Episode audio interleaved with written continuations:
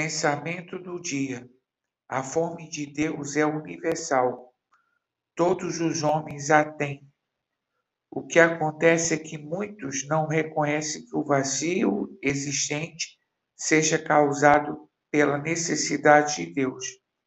Eles tentam preencher a ausência com outras coisas, mas não encontram satisfação.